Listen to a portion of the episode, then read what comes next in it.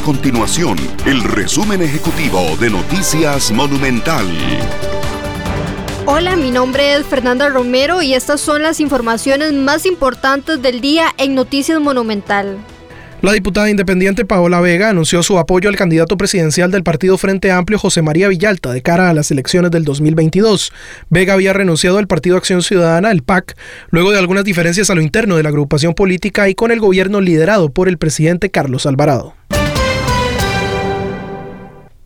Steven González, nuevo ministro de Educación Pública, figura como imputado en una causa que abrió el Ministerio Público por presunto incumplimiento de deberes en la firma de una convención colectiva en agosto de 2020, cuando este fungía como viceministro administrativo de la institución.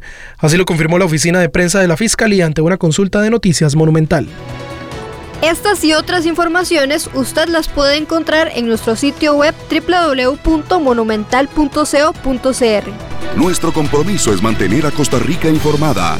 Esto fue el resumen ejecutivo de Noticias Monumental.